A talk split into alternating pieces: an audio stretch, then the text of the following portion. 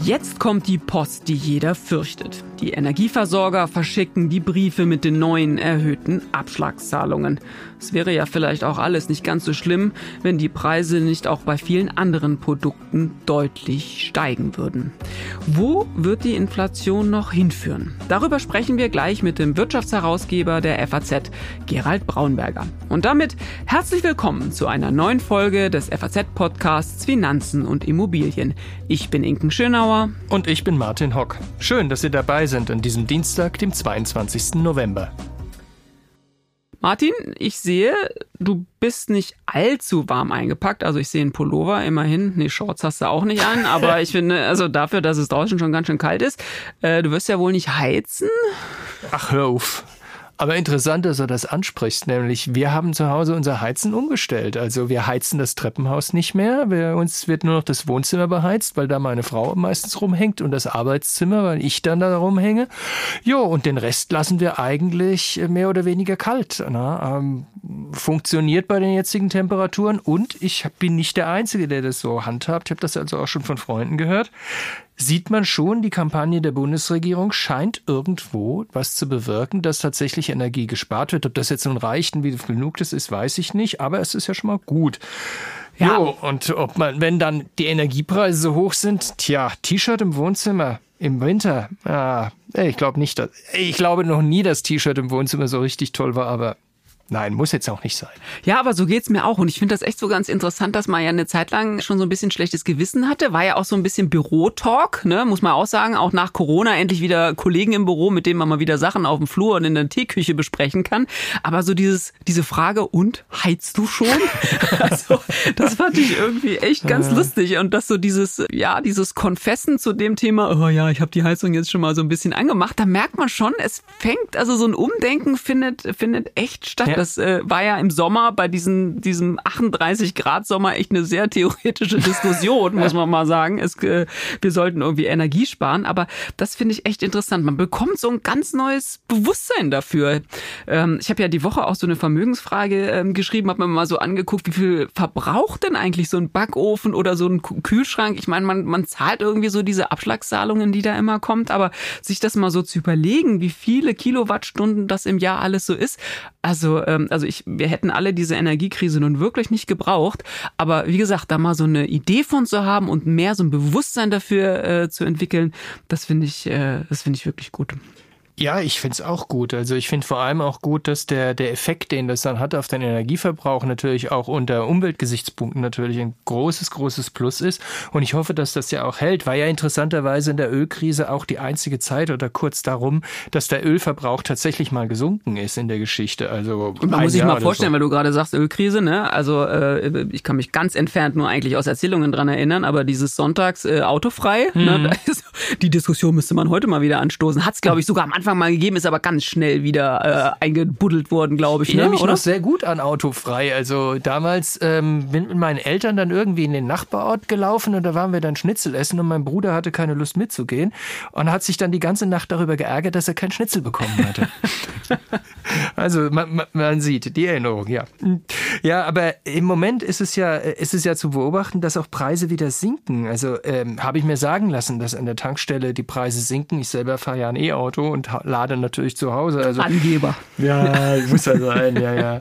Nein, es ist tatsächlich so, ich wusste eigentlich immer, was, was ein Liter Sprit kostet und äh, weiß das jetzt natürlich nicht mehr, weil ich achte nicht mehr drauf. Aber wie gesagt, ich habe es mir sagen lassen, es wird wieder billiger. Ja, das ist echt interessant und ich verweise da auch gerne mal an der Stelle auf einen Artikel unseres Kollegen Christian Sienbiedel. Der hat da nämlich heute eine, in der Zeitung eine, genau dazu einen großen Artikel, einen großen Aufmacher dazu geschrieben und den hänge ich auch in die Show Notes hier in, vom Post Podcast, damit man den nachlesen kann. Tja, und da ist eben die Frage, ist das, was wir da jetzt sehen, also dass äh, auch schon Benzin billig billiger wird, Energie wieder vielleicht ein bisschen billiger wird, ist das die ersehnte Wende beim Thema Inflation. Und da gibt's wahrscheinlich in der FAZ, aber auch sonst wenige, die das so gut erklären können und die da auch schon so viel gesehen und vor allem so viel drüber geschrieben haben, muss man mhm. sagen, als unseren Wirtschaftsherausgeber Gerald Braunberger. Hallo Gerald, schön, dass du dabei bist heute. Hallo Inken. Wir haben es eben in unserer kleinen Einführung bereits angesprochen. Die Energiepreise sinken tatsächlich wieder. Verliert die Inflation damit jetzt wieder an Schwung? Vermutlich werden wir in diesen Monaten den Höhepunkt der Inflation erleben und im kommenden Jahr einen Rückgang der Inflationsraten. Das setzt aber voraus, dass wir nicht in eine weitere schwere Energiekrise geraten. Kannst du uns noch mal ganz kurz erklären, warum sich die Inflation in den vergangenen Monaten überhaupt so hochgeschaukelt hat? Wir haben in Europa das Phänomen, das wir aus der Geschichte kennen, dass wir eine Verteuerung haben von Energiepreisen, die sich dann ausbreitet in die gesamte Wirtschaft. Äh, wir haben das seit den frühen 50er Jahren. Damals im Koreakrieg war es nicht Energie, sondern Stahl. Damals hat eine extreme Verteuerung des Stahls dazu geführt, dass sich dann auch Verbraucherpreise äh, erhöht haben. Und das haben wir jetzt ausgehend Mengen von Energie, anderen Rohstoffen und Nahrungsmitteln gesehen. Und so äh, haben wir in Europa einen deutlichen Anstieg der Inflationsraten gesehen. In den Vereinigten Staaten ist es anders. In den Vereinigten Staaten ist es im Wesentlichen eine heißlaufende Konjunktur, bedingt durch eine sehr expansive Finanzpolitik der Administration Biden. Du bist ja echt ein absoluter Inflationsexperte, kann man ja äh, jede Woche auch nachlesen, wie viel du zu diesen Themen auch schreibst und wie viel du da auch schon gesehen hast. So im, im Rückblick mal. Ist diese Art von Inflation, die wir ja eigentlich gerade haben, irgendwie eine besondere? Oder wenn man so die Inflationsentwicklungen eben über so viele Jahrzehnte mitverfolgt hat, so eine Entwicklung, wo sich auch so Parallelen, ähm, wo Parallelen deutlich werden, Sachen, aus die man lernen kann, wo man vielleicht sogar ja ein bisschen weiter heute ist als vielleicht damals auch so in der Bekämpfung? Kannst du da eine Entwicklung sehen? Die besten Parallelen gibt es zu den Ölkrisen der 70er Jahre. Damals war es Öl, heute ist es im Wesentlichen Gas. Damals hatten wir uns abhängig gemacht von Lieferanten billigen Öls in Arabien. Jetzt hatten wir uns abhängig gemacht von Lieferanten billigen Gases aus Russland. In beiden Fällen ist es schiefgegangen. Man hat eine auch politisch motivierte äh, Zunahme, einen starken Anstieg der, äh, der Energiepreise gesehen. Das äh, wirkt sich auf die Wirtschaft aus. Und nach aller Erfahrung dauert das ein paar Jahre, bis man das wieder draußen hat. Kann man sagen, nichts gelernt dann aus der Geschichte, oder? Also in puncto Abhängigkeit von Gas haben wir aus der Geschichte nur wirklich gar nichts gelernt. Hm, sehr guter, sehr guter Hinweis. Über Jahre hinweg, das finde ich ja ganz interessant, haben wir uns an dieser, ähm, ich glaube von Issing, Ottmar Issing äh, formulierten äh, Inflationszahl festgehalten. Diesen nahe, aber unter zwei Prozent war ja so das Ziel, was wir immer haben sollten, ähm, von der EZB ausgegeben im Euroraum.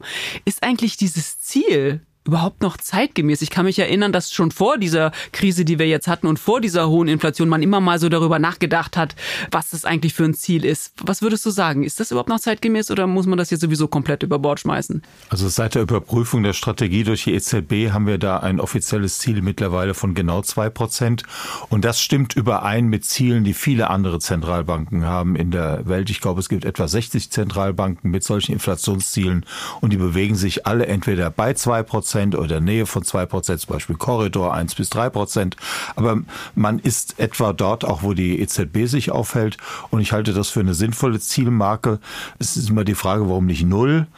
Dafür gibt es zwei Gründe. Zum einen hätte man gern einen gewissen Abstand äh, zur Nulllinie, weil man nicht in der Deflation fallen möchte, äh, versehentlich. Das zweite ist, und das ist intuitiv gar nicht so einsichtig, die Inflationsrate überzeichnet wahrscheinlich den tatsächlichen Inflationsprozess. Und zwar, weil der technische Fortschritt bei Gütern nicht entsprechend abgebildet wird. Es gibt in der Öffentlichkeit eine Wahrnehmung, dass die Inflationsrate tatsächlich höher sei als die ausgewiesene. Fachleute würden aber sagen, dass wahrscheinlich die ausgewiesene Inflationsrate ein bisschen höher ist als die tatsächliche, weil Qualitätsverbesserungen nicht richtig abgebildet sind und auch schwer abzubilden sind in diesem, diesem Warenkorb. Deswegen ist das Ziel von zwei Prozent, ist international sehr verbreitet, rund um den Globus und wird von Ökonomen eigentlich auch nicht wirklich als falsch angesehen. Übrigens hat das auch der frühere Bundesbankpräsident Jens Weidmann vertreten. Und müsste man dann diesen Warenkorb immer mal wieder überprüfen? Das gibt's ja, ne, dass der immer mal wieder überprüft wird. Aber wäre das dann eher die Stellschraube, das, was du gerade beschrieben hast, dann einfach tatsächlich besser abzubilden? Oder wären da diese Effekte gar nicht so groß dann? Naja, das geschieht ja. Der Warenkorb wird ja immer mal wieder angepasst, äh, auch weil sich die Verbrauchsgewohnheiten ändern, auch weil es Güter und Dienstleistungen heute gibt, die es früher überhaupt nicht gab. Das Einzige, was wir im Augenblick in der Eurozone nicht drin haben, was andere haben, das sind die Kosten für selbstgenutztes Wohneigentum. Da gibt es aber Modellrechnungen, wenn man das machte, und das ist in der Vorbereitung, würde das die Inflationsrate aber nicht wesentlich verändern. Mhm. Wir haben ja schon gesagt, das ist auch eben gesagt, das Thema Energie ist einfach der große Inflationstreiber. Das liegt natürlich eben an dem Krieg in der Ukraine. Jetzt nur mal gesetzt im Fall, dieser Krieg wäre, was ja wirklich sehr wünschenswert wäre, wirklich bald beendet. Würde sich dieses Thema der hohen Inflation dann eigentlich einfach in Luft auflösen? Man muss sehen, dass die Inflation eigentlich vor dem Krieg begonnen hatte, und zwar auch mit Energie, und zwar bedingt durch gewisse weltwirtschaftliche Verspannungen im Zuge von Corona. Das heißt, da hatte der begonnen. Am wahrscheinlichsten ist folgendes Szenario aus heutiger Sicht. Das kann sich natürlich immer ändern. Wir werden in den nächsten zwei, drei Jahren sehen, wie die im Augenblick sehr hohe Inflationsrate runtergeht. Die wird wahrscheinlich schon im nächsten Jahr deutlich sinken im Jahresverlauf. Die Frage ist aber, ob wir zurückkommen zu den ein bis zwei Prozent, die wir vorher hatten. Und da gibt es so langfristige, so strukturelle Gründe, die ein bisschen dagegen sprechen. Äh, zum Beispiel die Alterung der Bevölkerung, die zu einem äh, starken ähm, Facharbeitermangel führt, äh, was einen gewissen Lohndruck erzeugen kann. Aber auch die Tatsache, dass die Globalisierung möglicherweise nicht mehr so gut funktioniert, auch aus sicherheitspolitischen Gründen. Und jede Abkehr von dieser Globalisierung ist mit einer Verteuerung von Produktion verbunden. Das heißt, man hat so ein paar strukturelle Gründe, die langfristig zu etwas höheren Inflationsraten führen könnten. Aber da sprechen wir vielleicht über drei Prozent oder dreieinhalb. Mhm. Also diese Hoffnung muss man, also kann man leider halt einfach nicht haben, dass dann das Thema sich einfach in Luft auflösen kann. Also es wird noch weiterhin ein Thema bleiben, auch wenn dieser Krieg beendet ist. Ein Thema wird es bleiben, aber man muss es auch nicht dramatisieren. Wenn man sich die Geschichte anschaut des 20. Jahrhunderts, man sieht ja zwei komplette Ausreißer. Das waren die Weltkriege und das waren die Hyperinflationen, äh, wo auch tatsächlich eine Währungszerrüttung war. Allerdings, es gab diese Währungszerrüttung auch tatsächlich nur nach zwei Weltkriegen. Und alles andere, was wir gesehen haben, das waren regionale Konflikte. Ob das in Anfang der 50er Jahre der Koreakrieg war, ob das in den 70er Jahren der Yom Kippur-Krieg war, später der erste arabische Krieg, ähm, ähm, ob das in den 60er Jahren der Vietnamkrieg war, ob das jetzt der Ukraine-Krieg ist, das sind äh, alles Ereignisse, die wirken sich aus auf Inflation, aber das sind vorübergehende ähm, Ereignisse, die dann auch wieder irgendwann verschwinden und nicht zu einer Zerrüttung von Währungen führen. Mhm. Die EZB ist ja sehr dafür kritisiert worden, die Inflation am Anfang nicht so richtig ernst genommen zu haben. Es gab ja diese Aussagen, das ist alles temporär, ähm, da kommt man relativ schnell wieder raus und letztlich auch die Bekämpfung dagegen wenig, zu wenig entschieden vorangetrieben zu haben. Würdest du sagen, die EZB ist jetzt auf dem richtigen Weg unterwegs? Ja, die EZB ist jetzt auf dem richtigen Weg unterwegs. Zur Vorgeschichte ist zu sagen, die EZB war nicht als einzige Zentralbank zu spät. Eigentlich waren sie alle zu spät, angefangen von der Fed in Amerika.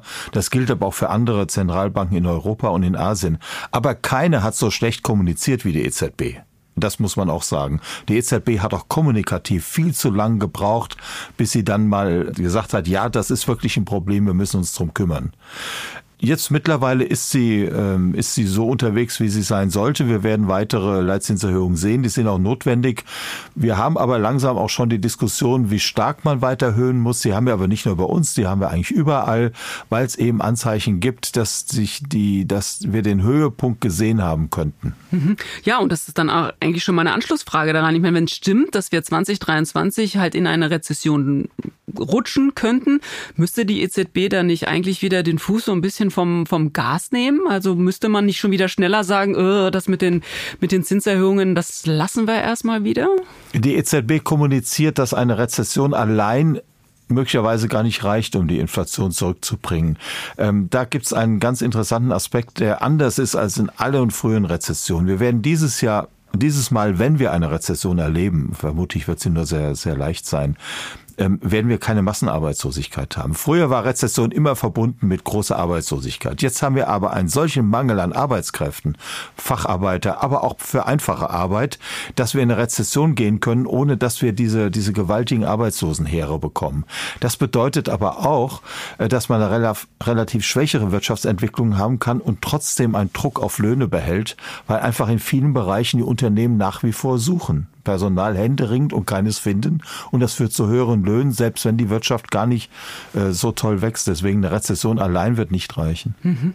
Ich würde noch mal ganz kurz den, den Blick über den großen Teich wagen wollen. Du hast ja vorhin schon gesagt, es waren eigentlich alle Notenbanken ziemlich spät dran in dieser Be Bekämpfung der Inflation. Amerika hat dann ordentlich mal aufs Gas äh, gedrückt und in der Tat, da geht die Inflation schon wieder deutlich zurück. Warum ist das eigentlich so? Ja, die Amerikaner waren die Ersten, die dann reagiert haben, auch zu spät, aber immerhin, sie waren die Ersten. Und die Amerikaner gehen üblicherweise mit Zinserhöhung sehr drastisch vor. Später aber auch mit Zinssenkungen, muss man sagen. Die Amerikaner lieben gern die, die großen Schritte. Und das zeigt offenbar seine Wirkung. Ob wir da aber wirklich schon durch sind, ist nicht so ganz klar. Wir haben da jetzt drei, vier Monate gesehen mit leicht rückläufigen Inflationsraten. Aber den Trend würden viele Fachleute gerne noch ein paar weitere Monate sehen. Mhm. Jetzt würde ich gerne noch mal versuchen, ob ich dich zu einer konkreten Prognose hinreißen kann. Du hast am Anfang ja gesagt, könnte, könnte sein, dass wir jetzt so den Scheitelpunkt vielleicht in Sachen Inflation überschritten haben. Was würdest du sagen? Wo landen wir 2023? 2020 in Sachen Inflation? Also es ist im Allgemeinen nicht so schlecht, sich ein bisschen an der Bundesbank zu orientieren, auch wenn die die Zukunft nicht kennt. Wenn man im nächsten Jahr von einer durchschnittlichen Inflationsrate von etwa sieben Prozent ausgeht oder sieben bis siebeneinhalb und davon ausgeht, dass wir mit Monatsraten von vielleicht elf ins Jahr gehen, dann kommen wir ja nur auf einen Durchschnitt von sieben, wenn im Jahresverlauf die Inflationsrate deutlich sinkt. Also die kann die Monatswerte gegen Ende nächsten Jahres können irgendwo zwischen drei und vier sein. Na, das ist doch eigentlich gar nicht so eine schlechte Prognose und gar nicht so eine schlechte Aussicht. Gerne ganz herzlichen Dank, Gerald, für diese Infos. Ich danke. Martin, was nimmst du mit aus dem, was Gerald Braunberger und ich gerade so besprochen haben? Ja, im Grunde eigentlich das, was wir am Ende unserer Einführung gesagt haben, dass die Preise wieder sinken und er sagte, der Gipfel der Inflation sei ja nun wohl überschritten und das ist doch eine gute Nachricht. Also es ist eine gute Nachricht sicherlich auch volkswirtschaftlich, aber natürlich auch für jeden einzelnen Konsumenten, weil die Sorgen, so wie ich das sehe und, und erlebe, doch schon ziemlich groß sind weil wir schreiben ja alle immer so ein bisschen fort. Und wenn das dann jetzt zehn Prozent mehr kostet, und was kostet es dann in drei Monaten? Aber wenn das dann überschritten ist, ich glaube, dann können viele etwas durchatmen. Ja, ich bin so ein bisschen desillusioniert davon, wie wenig die Menschheit doch aus Fehlern lernt. Ne? Also ist jetzt beim Thema Inflation jetzt nicht nur alleine so, sondern ist ja häufiger so, dass man Fehler auch mal äh, wiederholt. Macht man auch im Privatleben manchmal so. Aber diese Abhängigkeiten, die wir jetzt wieder von Energie hatten und auch schon mal beim in den 70ern hatten, beim, in der Ölkrise, ähm, da hätte man, oder ja, würde man doch denken, da ist man irgendwie dann schlauer. Ne? Aber irgendwie passiert das dann eben doch nicht. Also das, äh, dass wir das nochmal so besprochen haben, das macht man sich gar nicht so klar, obwohl man es eigentlich weiß. Aber das finde ich irgendwie ein bisschen desillusionierend, muss ich sagen. Da würde man sich irgendwie wünschen, dass die Menschheit schlauer wird. Aber gut, vielleicht äh, sind die nächsten Generationen dann nochmal so ein bisschen schlauer, um das nicht mehr zu wiederholen. Aber so ganz sicher bin ich mir da auch nicht. Erste Geschichtsstunde, siebte Klasse. Was sagte mein Lehrer als erstes? Das Einzige, was wir aus der Geschichte lernen können, ist, dass wir aus der Geschichte nichts lernen. Dann sind wir ja auch schon wieder bei unserem Ding der Woche. Inken, was hast du dabei? Black Friday. Also, ich kenne Black Panther, ich kenne Black Sabbath, ich kenne Black is Black, ich kenne Blackie Fuchsberger. Äh, Spaß beiseite. Ich kenne natürlich auch Black Thursday, den 24. Oktober 1929. Nur ich habe das dumme Gefühl, du meinst ganz was anderes. Ja, also du hast äh, auf alle Fälle nichts verpasst. Ich rede glücklicherweise nicht von äh, nächsten Börsencrash über Blackie Fuchsberger, über den hatte ich gar nicht nachgedacht. Stimmt, aber wo gerade Wetten das war, könnte man eigentlich auch mal wieder versuchen. Wie, wie war das noch? Auf Los geht's los? Nee, oder? Ja, ja, das, doch, oder? Doch. Hieß die Sendung ja, so? Ja, auf Los oh, Wahnsinn, geht's los. wir sind echt, also Mann, Mann, Mann, zu alt. Aber ähm, ja, aber es geht eben nicht um den nächsten äh, Börsencrash, also kein schwarzer Freitag oder eben äh, auch schwarzer Montag oder Donnerstag oder welche Tage es da gibt, sondern es geht um dieses amerikanische Mega-Event, bei dem plötzlich alles on sale ist. Ja, ja, on sale. Was ist bloß mit so schönen deutschen Worten passiert wie Ausverkauf oder Sonderangebot? Also ich versuche es ja so zu machen wie bei der Fußball-WM und stelle meine Ohren auf Durchzug, so gut es geht. Aber für die meisten ist es ja dann entweder Gottes Werk oder Teufelsbeitrag. Ja, das ist so. Man muss vielleicht da auch ein bisschen Abstand zu finden, da hast du recht. Vielleicht muss man auch einfach auf Durchzug ähm, stellen. Das, das ist so. Aber was ich in diesem Fall wirklich gefährlich finde, und das äh, ist mir heute aufgefallen, ist, dass es Kreditanbieter äh, gibt, die speziell für diesen Black Friday damit werben, die Rabattschlachten der Verbraucher zu finanzieren. Und ich bin mir ehrlich gesagt nicht so sicher, ob das wirklich eine richtig gute Idee ist und ob sowas nicht dann auch ziemlich schnell zum Eigentor werden kann. Und da sind wir auch schon wieder bei der Fußball-WM. Aber ja, die Dinge sind nicht so einfach in diesen Tagen. Wirklich nicht. Ja, Fußball sollte man eigentlich auch vielleicht besser auf Durchzug stellen, oder? Ich muss echt sagen, manchmal wird mir die Welt auch einfach zu komplex. Und das war's auch schon wieder mit unserer dieswöchigen Folge des FAZ-Podcasts Finanzen und Immobilien. Wenn Sie Fragen haben, Themenwünsche oder andere Anregungen, schicken Sie uns eine E-Mail an podcast.faz.de oder schreiben Sie uns auf unseren Social-Media-Kanälen. Wir freuen uns, wenn Sie uns abonnieren und wenn Sie uns weiterempfehlen. Zu finden sind wir überall dort, wo es Podcasts gibt. Und schauen Sie auch gerne mal in unsere LinkedIn-Gruppe, da gibt's immer mal wieder auch interessante Posts. Tschüss! Bis nächste Woche. Alles Gute und machen Sie was aus Ihrem Geld.